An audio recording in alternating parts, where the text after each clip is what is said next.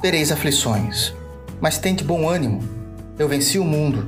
Evangelho segundo João, capítulo 16, versículo 33, parte B.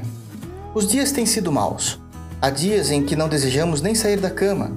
Os problemas já estão em nossas mentes antes mesmo de abrir nossos olhos após uma noite de sono. As notícias mantêm o mesmo padrão, são sempre más e parecem piorar. O rei Davi já passou por algo parecido. Conseguimos ver isso nos Salmos de número 40. Davi se sentia culpado por vários erros cometidos e também muitos problemas na corte da qual deveria resolver. Os súditos esperavam rapidamente respostas e a pressão sobre decisões precisavam ser tomadas.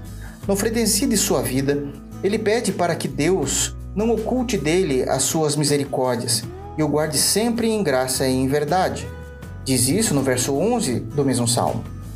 Davi, assim como nós, entendemos que a misericórdia de Deus sobre nossos problemas, aflições e angústia, assim como o perdão de Deus sobre nossos pecados, nos faz recobrar o ânimo para continuar. Ter um Deus maravilhoso que nos pega pela mão, nos dá todos os recursos necessários para continuarmos, nos libera perdão e age com misericórdia é tudo o que precisamos para avançar nos dias maus de nossas vidas. O que precisamos fazer então?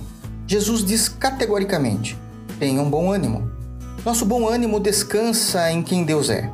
E assim como sabemos que, como em redor de Jerusalém estão os montes, assim o Senhor em derredor do seu povo, desde agora e para sempre.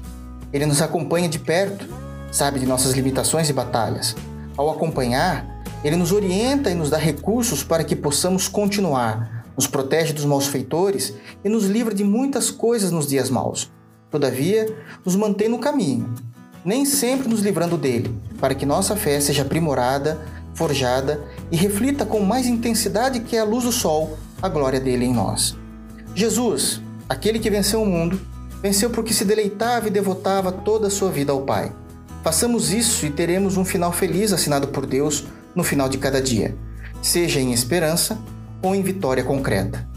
O meu desejo é que, como chuviscos que regam a terra e gotas de orvalho sobre as folhagens, assim seja a palavra de Deus sobre você.